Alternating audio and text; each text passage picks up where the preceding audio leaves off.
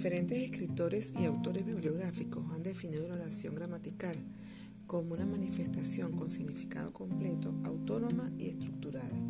Y yo agregaría que es de vital importancia la secuencia dentro del texto a desarrollar tomando en cuenta sus elementos, sujeto, verbo, predicado. También diría que las oraciones son muy importantes para comunicarnos apropiadamente en diferentes contextos o ambientes, entendiendo que la oración es la expresión de un pensamiento con sentido completo.